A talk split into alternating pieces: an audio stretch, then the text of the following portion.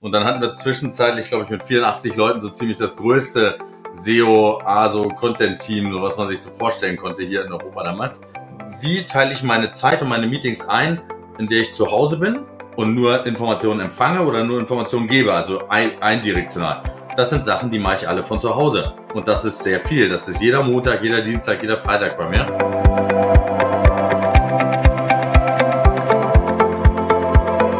Herzlich willkommen zu der achten Folge des Online-Marketing-Podcasts Mach's einfach. Ich interviewe erfolgreiche Personen im Online-Marketing, vor allem zu den Themen Führung im Online-Marketing. Und heute freue ich mich besonders auf Norman Nielsen. Hallo Norman. Hi Basti, grüß dich.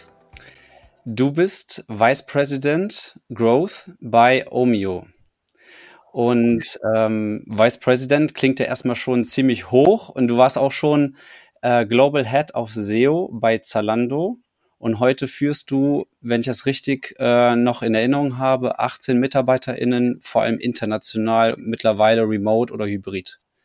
Aber vielleicht kannst du dich einmal kurz den Zuhörern und Zusehern vorstellen. Ja, du, du hast das meiste ja schon genannt. Ich versuche nochmal vorne anzufangen. Ja. Ähm, also ich hatte, ich hatte das große Glück, nachdem ich bei Axel Springer gearbeitet hatte und ein sehr kleines äh, Team im, äh, im Tech-Bereich hatte, äh, dass dann jemand äh, aus dem Rocket Internet-Umfeld auf mich zukam und meinte, hey, Norman, willst du nicht mal 40 Leute machen? Und so bin ich relativ schnell von drei auf 40 Leuten in der Verantwortung hochgefahren. Und dann hatten wir zwischenzeitlich, glaube ich, mit 84 Leuten so ziemlich das größte SEO, ASO, Content-Team, so was man sich so vorstellen konnte hier in Europa damals. ähm, und dementsprechend habe ich, nicht nur was ich im Studium gelernt habe über Management, weil ich das auch mal studiert habe vor langer Zeit, äh, sondern mir dann selber mal Gedanken gemacht, so was muss man eigentlich machen, damit sehr viele Leute sehr lange zusammenarbeiten und zu High-Performance-Teams werden. Ähm, und das Ganze habe ich dann auch als Berater weitergegeben, äh, zweieinhalb, drei Jahre. Ähm, immer noch eine kleine Beratung mit Brandkraft und ähm, bin jetzt auch schon wieder drei Jahre und drei Monate und ich glaube, ja, null Tage, ziemlich genau, ähm, bei Omio. Äh, wir, früher hieß es Omio Go Euro, das kannten viele in der Startup-Szene, ähm, weil wir als Unicorn bewertet werden und wurden. Ähm, Omio ist eine Reiseplattform, äh, davon gibt es ja viele. Was ja. wir machen ist, glücklicherweise, wir ähm, vermitteln Tickets für Bus- und äh, Zugtransport. Wir haben auch alle Flüge, die man sich so vorstellen kann weltweit. Ja, da gibt's sehr einfache Plattformen, wo man diese Tickets ähm, bekommt. Und wir haben auch alle Ferries, alle, alle Fähren, die so populär sind. Und ähm, vermarkten die eben viel in andere Sprachen. Wir haben 30 Domains bei Omeo. Das heißt, der Koreaner, der wird nicht auf Italienisch sich am Ticketschalter einlesen, sondern der braucht eine App. Der geht auch in den App Store, ja, ähm, iOS, Android, Huawei, Samsung, in welchen App Store auch immer der geht und ähm, schaut da eben nach äh, Reise Italien und dann müssen wir kommen. Also wir sind Omeo dafür da, dass jemand im Ausland woanders wirklich äh, sein Ticket kaufen kann. Und das alles in der App, also er braucht kein, er braucht kein Ticket und nichts. Das haben wir da drin. Und ich als VP Growth ähm, versuche natürlich dann in diesen 30 Märkten die Kunden ranzuholen zu einem möglichst günstigen ähm, Customer Acquisition Cost, zu einem günstigen CAC und äh, dass sie dann möglichst auch da bleiben, äh, indem wir was im Travel sehr leicht ist, indem wir eben verschiedene Arten von ähm, Re-Engagements ausspielen, ob das Push-Nachrichten sind, E-Mails, äh, Reisetipps, vergünstigte Tickets äh, und so weiter. Also so das ist jetzt so mein Steckenpferd. Super, danke dir schon mal für das Intro. Und ja. ähm, jetzt nochmal kurz auf den ja, die, das Differenzierungsmerkmal von Omeo äh, zu sprechen zu kommen, ist ja für ja. mich so der der Schlüssel neben Führung im Online-Marketing, ob Online-Marketing letztlich funktioniert und auch letztlich auch ähm, kosteneffizient. Ähm, vielleicht kannst du das ja nochmal kurz sagen. Wodurch differenziert ihr euch besonders? Ähm, du meinst in der, in der Steuerung, in der Teamführung? Ähm ähm, nee, in der Außen, also was ist die Positionierung von Omio im Vergleich zu den Wettbewerbern in der Kommunikation? Also was sind die hm. Vorteile für die Kundinnen?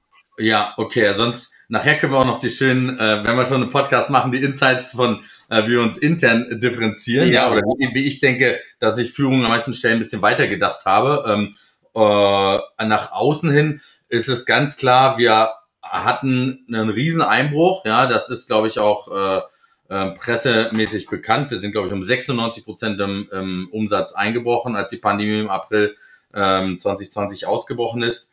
Und äh, von da an haben wir mit einer sehr klaren Struktur weiterarbeiten können, ähm, mit ähm, wenig Kosten äh, versucht, alles äh, über Wasser zu halten. Und jetzt sind wir mit einer zweiten sehr, sehr großen Finanzierungsrunde, die wir in der Pandemie bekommen haben, ähm, da und können quasi, weil auch nicht alle Marktteilnehmer das geschafft haben auf die andere Seite jetzt, ja, haben wir natürlich einen sehr, sehr großen Marktanteil, insbesondere bei Zug und Bus. Ja, also wir bieten jedem äh, ähm, Kunden in allen Sprachen, die du dir vorstellen kannst, ja, äh, äh, von Osteuropa bis Lateinamerika äh, kann jemand ein Ticket buchen in Deutschland, in Italien und so weiter. Das ist also der eine große Vorteil. Wir sind quasi der Übersetzungsservice für jemand, der reisen will. Ja, ja. alles, was vor Booking passiert. Bevor jemand bei Booking Nutella äh, Hotel bucht, dann muss er bei uns ein Ticket holen und hat das Ticket auch in der App. Also wir haben, wir haben ein eigenes Ticketsystem, aber auch nie wieder in die Deutsche Bahn App und ähm, äh, oder in äh, bei SNCF reinschauen äh, und auf Französisch versuchen, was zu erkennen.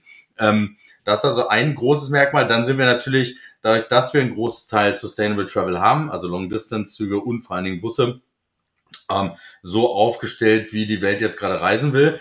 Ähm, und natürlich die ganzen, die ganzen unentdeckten Ziele, die jetzt angefahren werden. Ja, also in der Pandemie ist die Reise auf einmal äh, ähm, anders geworden. Menschen gehen immer noch fahren immer noch nach Paris, klar, aber viel mehr unentdeckte Ziele, Undercover-Tipps nehmen auf einmal zu und da kommt man eben nicht mit dem Flugzeug angeflogen. Äh, das ja. heißt, die großen Trends spielen uns gerade glücklicherweise in die Hände und das unterscheidet uns sehr, ja. Wir haben dazu auch noch Rome to Rio, ist auch eine Firma, die zu Omio gehört, die macht so eine Art Reiseplanung vorab, also bevor man die Tickets kauft, kann man auf Rome to Rio ähm, sehr detaillierte Routen erstellen mit drei Busstops, zwei Flügen, zehn, äh, zehn äh, Zügen durch Europa oder so. Ja, und die dann bei uns holen.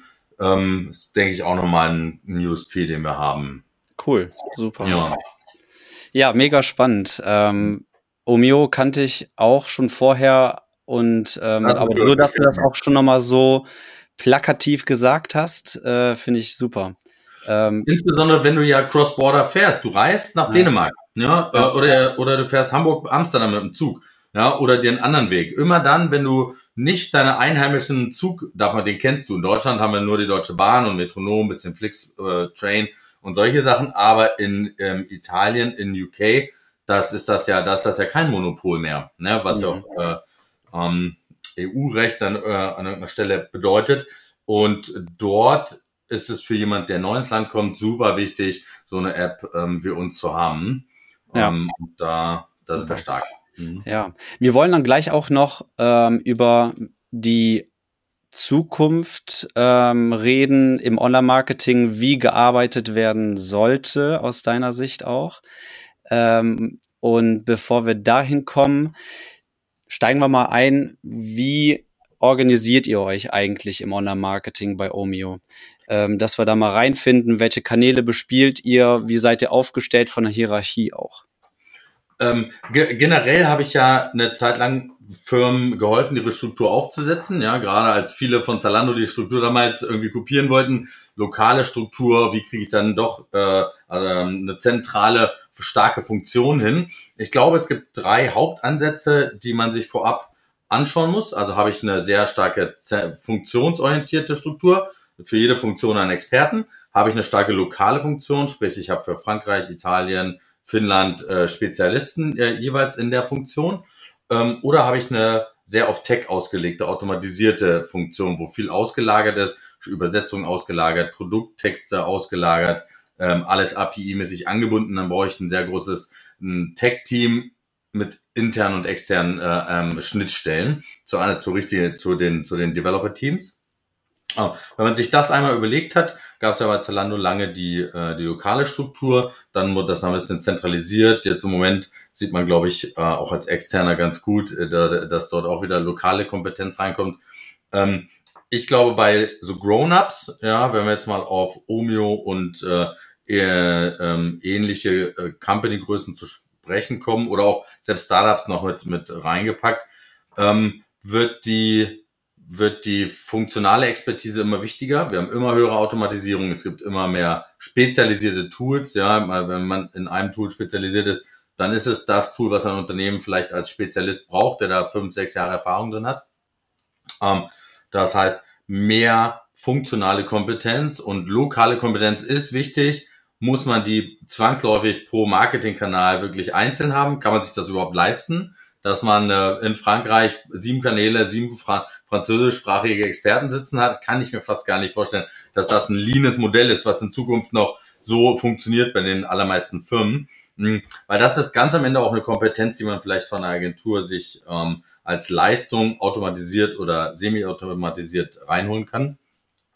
Und so haben wir auch eine sehr starke Expert, Expert ähm, Organizational Structure hier. Ja? Ich kann das gar nicht auf Deutsch übersetzen gerade. ähm, äh, was ich, äh, ich persönlich gut finde, ich glaube, darum geht's, dass man als Experte, man, man muss beweisen, dass man eine Expertin äh, ist in einem Feld, bevor man ja. überhaupt versuchen kann, das zu generalisieren. Ja? äh, und dann äh, mehrere Sachen zu integrieren und mehrere Expertenfelder zu kombinieren. Das heißt, ja. aus dem Expertentum ähm, kommt, kommt unsere funktionale ähm, Organisationsstruktur im Marketing. Ähm, oh, und was ich persönlich, das wäre äh, vielleicht so ein, so ein Tipp äh, under the radar, die damit kann man Mitarbeiter sehr gut fördern. Ja, also jetzt ich bin Fan davon ähm, ähm, schon schon sehr sehr lange. Jetzt wird es gerade populär auch am Markt zu sagen, der Markt ist knapp mit guten Mitarbeitern. Ja, wir haben hier einen Arbeit, äh, wir haben einen Arbeitnehmermarkt oder die neue Arbeiterlosigkeit. Ja, sind gar keine Arbeiter da für so viel Funktion. Das heißt, man muss auch im besten Sinne für den Mitarbeiter arbeiten, den versuchen optimal in seiner Expertenfunktion auszubilden, in Freiraum zu geben äh, und so weiter. Und, und das geht eben äh, über das Expertentum sehr gut. Man kann ihn während in einem Tool spezialisieren. Man kann äh, Learning Days äh, für einzelne Gruppen, einzelne Mitarbeiter jede Woche machen. Ja, also ich denke, da, da dreht sich der Markt hin und da hilft auch diese funktionale Aufgliederung. Und das heißt, ihr habt jetzt, sagen wir mal, zum Thema SEO einen Experten oder auch mehrere und ja. da bietet ihr dann auch ein Konstrukt. Äh, also ansonsten ist ja ne, die Frage, wie, wie bringe ich auch die MitarbeiterInnen ähm, dazu, dass sie sich weiterbilden? Natürlich ist das schon auch ein intrinsisches Thema, glaube ich. Aber so Rahmenbedingungen zu schaffen, ist, glaube ich, auch wichtig ähm, in der Führung. Oder wie geht ihr da vor? Also jetzt im, äh, im SEO oder generell auch im, im CRM äh, oder in anderen Kanälen äh, genau, haben wir Funktionen ausgebildet, ja, äh, Ownership und Funktionen, wo der Mitarbeiter wachsen will. Das überschneidet sich oftmals natürlich. Äh, und in diesem äh, Ownership-Bereich kann der Mitarbeiter, das ist die Schwierigkeit, on the job was lernen, ja, also wie kombiniere ich das Lernfeld?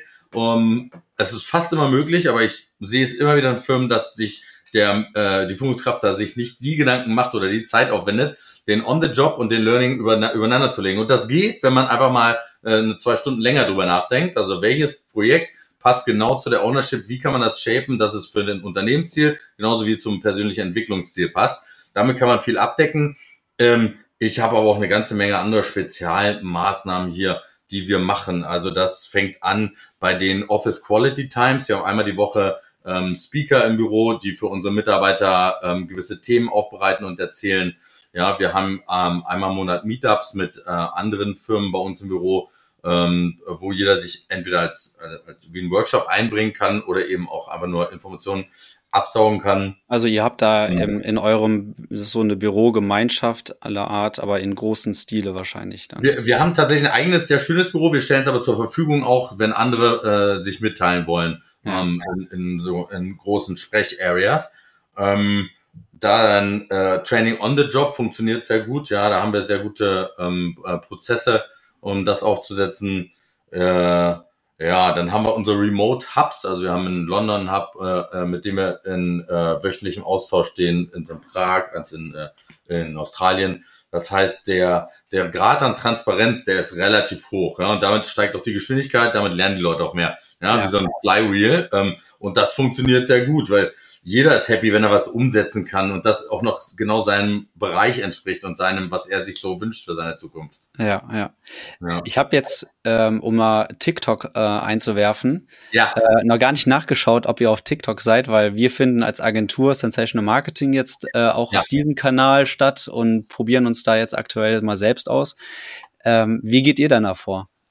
Ähm, ja, kommt einfach mal zu uns ins Büro beim nächsten Meetup. Ja, und dann sprechen wir über ja. äh, Content und Automatisierung. Äh, ja. Da passt das vielleicht ganz gut rein.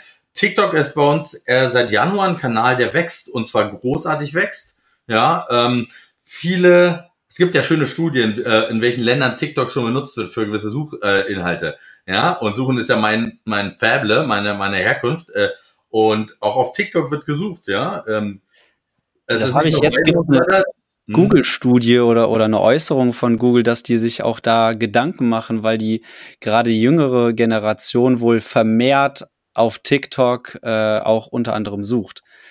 Was damals ja mit UK war, wo in UK auf einmal ganz klar wurde, dass 50 Prozent aller Produktsuchen auf Amazon stattfinden und alle so, oh Gott, ja, äh, und wir sind noch nicht da. So ist es äh, heute, dass in äh, TikTok und ähm, vielleicht auch Instagram die Suchen für bestimmte Themen stattfinden. Ob das jetzt ein Reiseticket ist, weiß ich nicht genau, aber zumindest, wenn jemand äh, wissen will, wie schön es auf Phuket ist oder wie ich nach äh, äh, Kopanjang übersetze, dann äh, braucht, muss er, glaube ich, dann schaut er, glaube ich, da vielleicht schon nach, ja. Ja.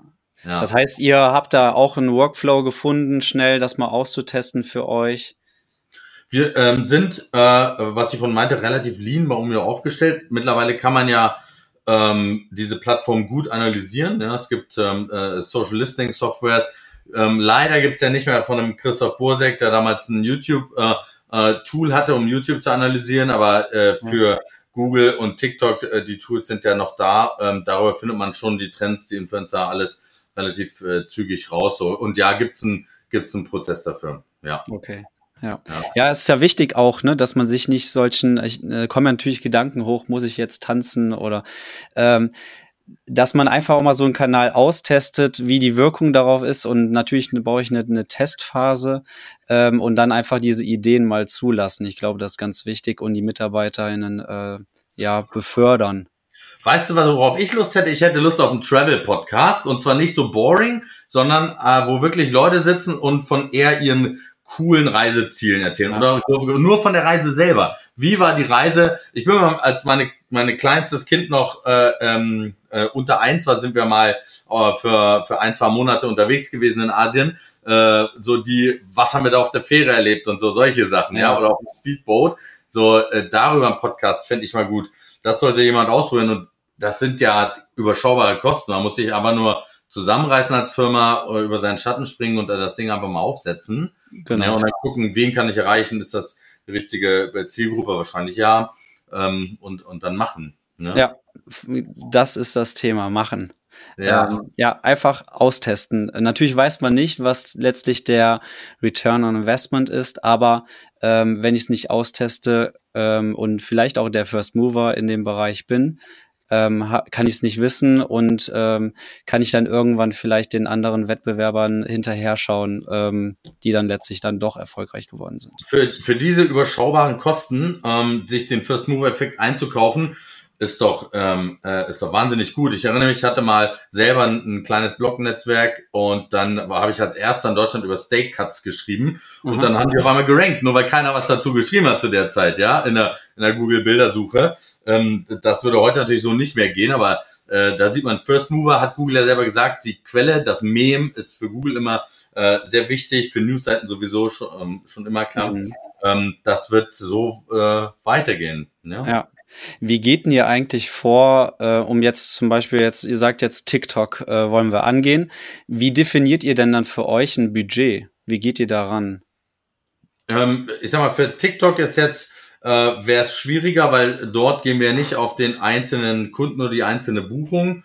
Generell als E-Commerce-Unternehmen würde ich wahrscheinlich auf eine Order gehen oder auf, ein, auf eine Cost per Order, äh, die man einhalten will für den ich ein, ein Basket oder ein, äh, X-Revenue reinkriege. Was ihr dann äh, letztlich als Ziel definiert. Ihr sagt, das ist uns ein Kunde wert oder ne? Und, wir, und bis dahin ja. äh, könnt ihr Budget hochskalieren, wie ihr wollt, aber das muss eingehalten werden, oder? Ich, ich habe mal mein Lieblingsbeispiel von ich, äh, ich kann den Namen gar nicht sagen. Also als ich bei Zalando angefangen habe, äh, hatten wir eine sehr große Funding-Runde hinter uns.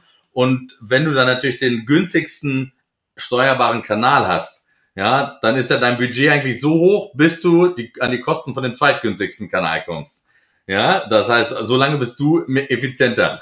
Ähm, und dann waren wir natürlich, dann waren wir, äh, dann hatten wir kein Budget. Ja, wir hatten keine Budgetvorgabe, sondern wir konnten so lange skalieren, bis wir an diesen zweiten Kanal ran ähm, gekommen wären, was wir nie geschafft haben, weil dafür hatten wir nicht genug Hände, um das äh, sinnvoll alles zu, zu bauen und zu organisieren, ähm, im, im SEO und im, im ASO und so.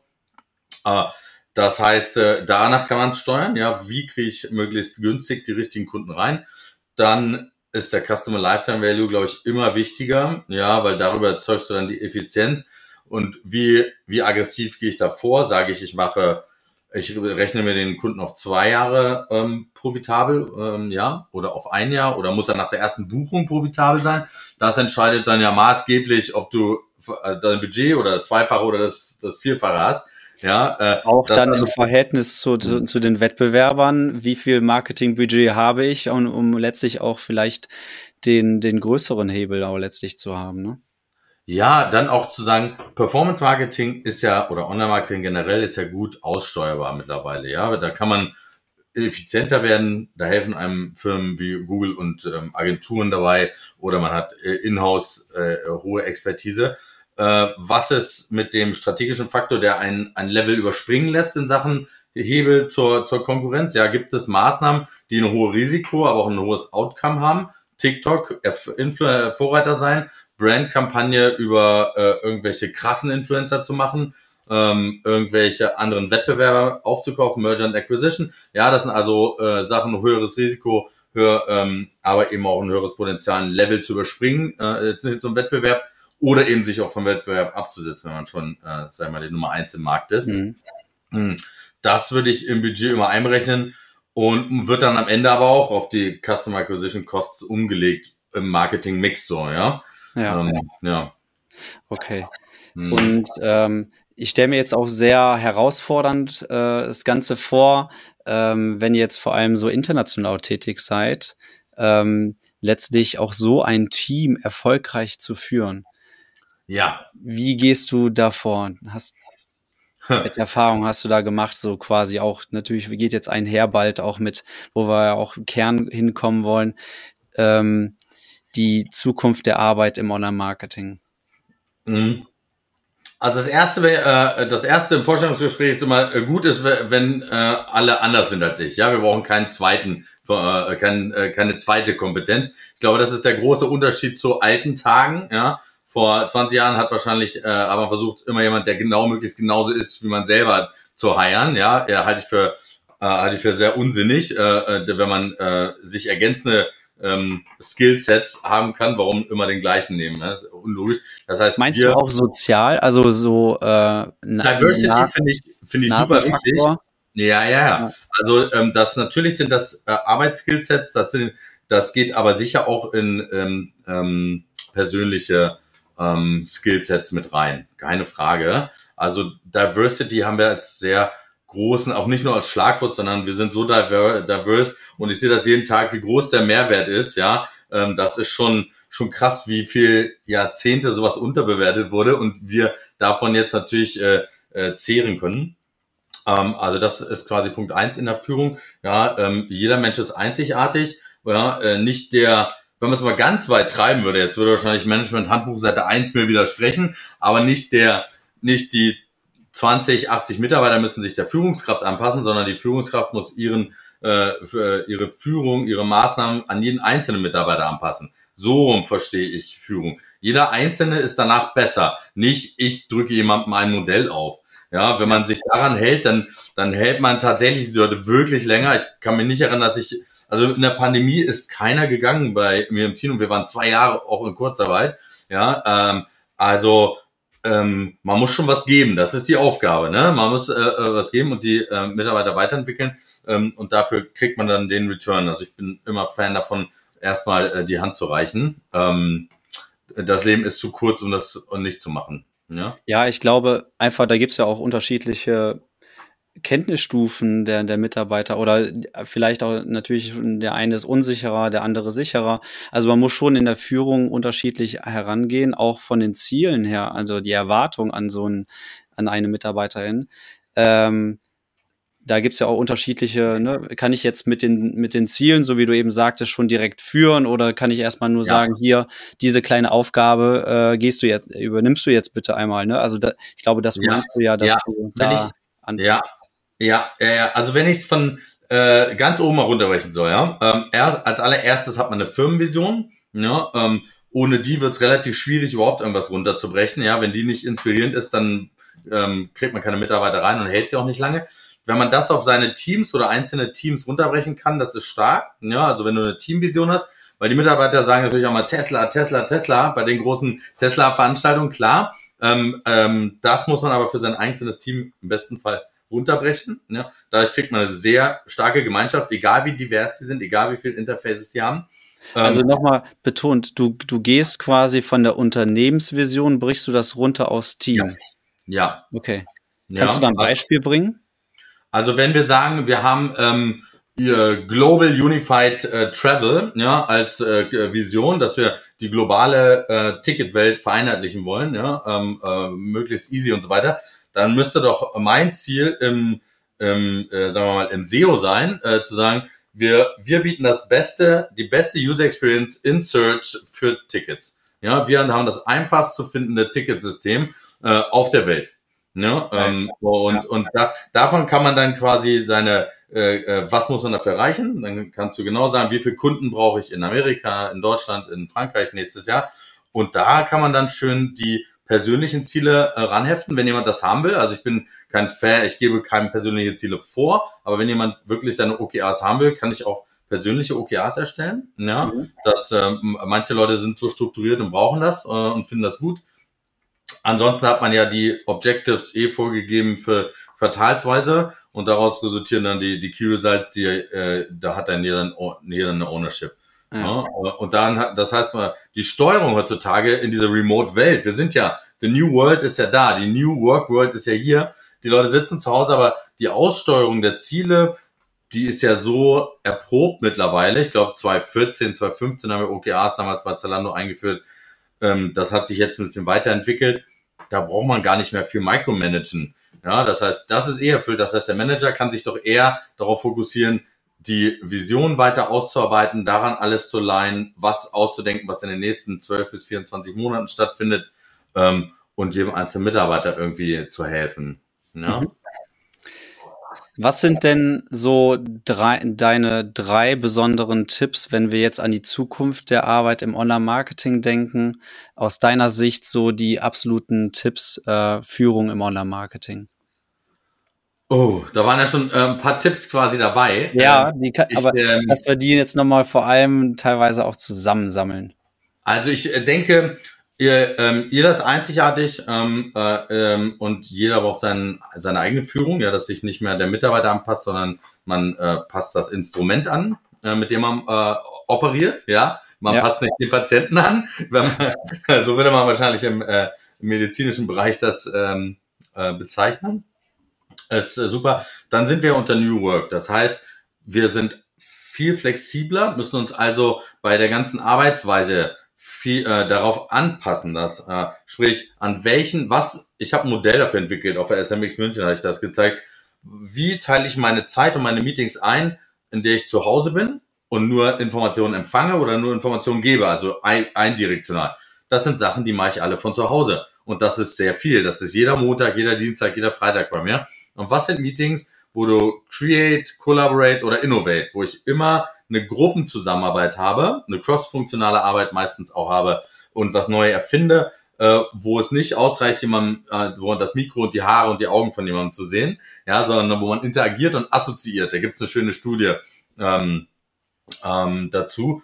Und das mache ich dann eher im Büro. Das heißt, wie, der, ich als Firma muss dieses Modell einmal für meine Firma, mein Department anwenden und dann gucken und danach wirklich äh, schauen, wann arbeitet jemand von zu Hause, wann sind wir im, wann sind wir im Büro. Und wenn wir ins Büro kommen, dann hat auch keiner einen Videocall an dem Tag, weil dann ist das Ganze schwachsinnig. Ja, das heißt, ich sehe immer Leute, die sich in diese Boxen setzen, ähm, das ist in den allermeisten Fällen gar nicht richtig, glaube ich, ja. Äh, weil wozu kommen Sie ins Büro, wenn Sie dann einen Videocall haben mit einem Kollegen? So, also, so, das müsste doch, das müsste man ja besser aussteuern. Man kann ja einfach mal Tabula Rasa machen und dann seinen ganzen Stundenplan, seinen ganzen Wochenplan neu, neu denken. Das ist jetzt keine Magic, glaube ich. Also sich an New Work anpassen ist wichtig, flexibler werden.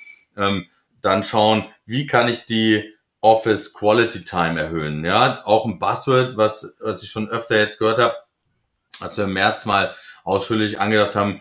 Wenn jemand reinkommt, hat er so viel extra Kosten. Wie fange ich diese, wie mache ich trotzdem die Experience im Büro so gut oder das, der Outcome für die Firma so gut, ja, dass es sich trotzdem lohnt, reinzukommen, ne? Und zwei Stunden pendeln ähm, und alles, was dazugehört, äh, mit reinnehme. Und auch das geht, ja, also wirklich zu sagen, wir haben jetzt einmal im Monat einen, einen, einen halben äh, Tag, sitzen wir äh, mittwochs und machen eine Art Learning Wednesday oder Bugfixing Wednesday oder Bugfixing Thursday, dass wir wirklich nach einem nach einem Muster mit, mit ein paar offenen äh, Stellen äh, an Sachen rangehen, so dass danach jeder schlauer ist. Ja, und die ja. sind offen, da können auch andere äh, andere Teams mit teilnehmen. Ja, das, ich glaube, sowas bis hin zu wirklich externe äh, Sprecher. Wir hatten jetzt ähm, äh, den Ralf Ohlenbostel da vor zwei, drei Wochen von Google. Ähm, wir hatten aus Hamburg ein paar alte SEO-Berater da, ja, aus dem CRM-Bereich ein paar Berliner. Also wirklich das auf äh, ähm, das Hochleveling der Leute ist auf einmal mindestens rasant so wie vorher, obwohl wir viel seltener im Büro sind. Und das vor allem dann äh, eher vor Ort. Also das, das so, ne? also wo bekomme ich die wieder rein? Das sind die Sachen, ähm, bis hin zu ganz banalen Sachen wie wir äh, essen natürlich alle zusammen oder wir haben das mm. Lunch da, ja, oder ja. Ähm, wir, wir haben die Roof Terrace gebucht für den Abend. Ja, also das sind Sachen, das kann eh, das muss man, sollte man machen zumindest, ja, äh, wenn, wenn man das, äh, die Chance dazu hat, so äh, und zu schauen, wie kann man die Leute wirklich zu, zu dieser Interaktion, ja, weil der, der ja. Monolog geht immer zu Hause, Zahlen, montags, das geht immer in eine Richtung. Aber wie kriege ich jemanden dazu, über etwas zu sprechen, was dir vielleicht jemand vorher in einem Speaker-Slot erzählt hat, ja, ähm, was er auch zu Hause machen könnte, aber er muss das ja vor Ort mit jemandem diskutieren und transferieren. Die schwierige Leistung, wenn jemand auf einer Konferenz ist und wir bieten jedem Mitarbeiter an, dass er ein, zweimal im Jahr auf eine Konferenz geht, ist ja die Transferleistung zum eigenen Business oder eigenen Unternehmen. Vollkommen richtig. Ja, alle ja. kommen immer wieder und erzählen, das war ja. boring, das kannte ich schon. Ja. Weil mal an auf deine Firma und machen ein Business draus, dann wird es schwierig und, und, das aber zu diskutieren, das sollte man herauskitzeln. Ja, genau das. Das ist ein toller Tipp am Ende nochmal. Norman, ich danke dir vielmals, war richtig geil. Ja, habe ich ähm, gefreut. Mich sehr gefreut. Ich habe keinen Sonnenbrand bekommen, ja, auch wenn jetzt kommt die Sonne, aber. Ja, ja. aber jetzt raus. ja, ja, später. ähm, Basti, hat mich gefreut. Vielen Dank. Dann, ja, wir hören uns wieder. Bis dahin. Bis dann. Ciao.